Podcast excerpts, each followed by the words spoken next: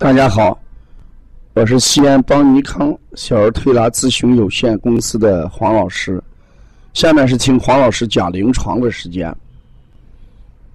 今天我讲的临床是，呃，扁桃体肥大的调理原则。今天从内蒙来了一个小孩，这个扁桃体肥大，而且扁桃体不光滑。扁桃体膜，呃，有这个溃疡。妈妈讲，有一段时间，但是在他们那个地方，一吃清热利咽的药，孩子整个眼圈就发青，呃，好几天都不想吃饭。所以他听了王老师讲临床、每日一话这些栏目，他就带着行李由内蒙来到咱们这个地方。当时我正给学员讲课啊，所以当我下完课之后，我们跟学员共同对这个孩子做了一个会诊。这个孩子呢，脸色微黄，舌质偏淡，嘴唇偏白，嗯，指甲也发白，所以我就讲这个孩子有什么？有贫血症，叫妈妈讲。这个医院查出来就是临界贫血之类，而且是漏斗胸，啊，胸外翻，呃，一系列症状，大便里面也有顽固不化，啊，这一系列症状就是脾胃虚弱的孩子。那对于脾胃虚弱的孩子，扁桃体肥大，我们如果再用清热利咽消肿这样的思路，啊。有可能导致孩子吃饭不好，脾胃更加什么虚弱。所以这种孩子，我们的调理原则就变成扶正了，要健脾，呃，助运啊，一定要让孩子的脾胃通过培补元气，让孩子的脾胃功能强大之后，啊。扁桃体就会呃变小，身体虚弱的孩子，扁桃体肥大，在临床上应该是淋巴哎这个细胞要偏低，也就是说孩子的抵抗力弱得很，抵抗力一弱，身上的所有淋巴器官，嗯，都要用增加体积的方法。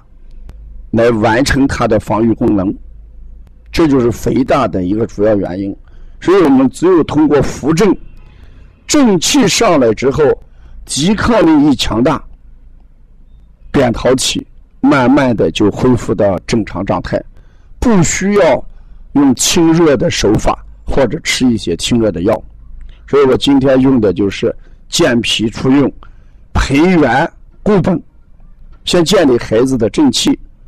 补脾、补肾阳、揉中脘，哎，足三里，哎，摩腹，嗯，气海、关元、工字擦背，啊，像这些穴位，我们经过一个疗程的调理，孩子，哎，舌质，嗯，由淡白变得红润起来，脸色由微黄啊变得亮起来，呃，孩子的大便。呃，质量，嗯，顽固不化得到改善，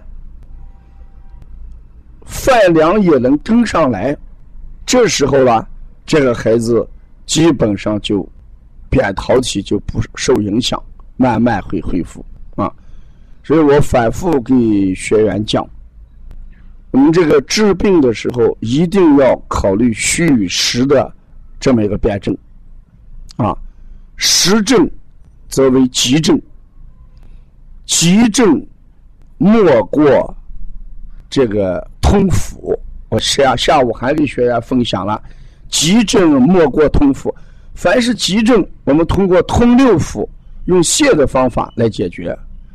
那虚症，虚则扶正，嗯，必须要扶正。如果再去用通腑的方法来解决。那孩子一定会扁桃体下不去的。同样，我也给大家讲，体质虚弱的小孩或者老年人，如果出现腹不通，我们不要用泻下，我们一定要扶正，给他培补气血，培补元阳。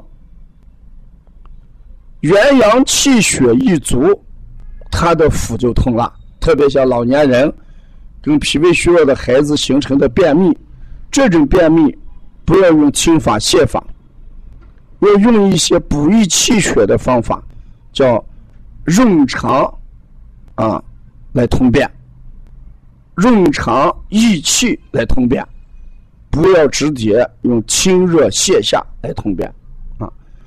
呃，事实上临床上有好多虚症。嗯，也就有好多呃，这个千言不愈的疾病，我们在治疗上可能出现了误区，导致缠绵不愈啊，反复发作。这个误区在哪里？我们把眼光都盯在这个症状上，比如说谈到腺样体，还有扁桃体肥大。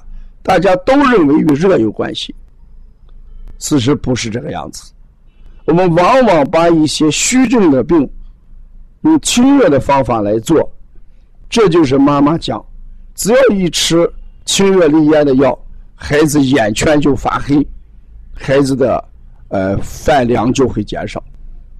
这就是我们说给虚的孩子不要用清法，适当的还要扶正。如果要了解，帮你看更多的文化资讯，嗯，大家，呃，可以加王老师的微信：幺三五七幺九幺六四八九，谢谢大家。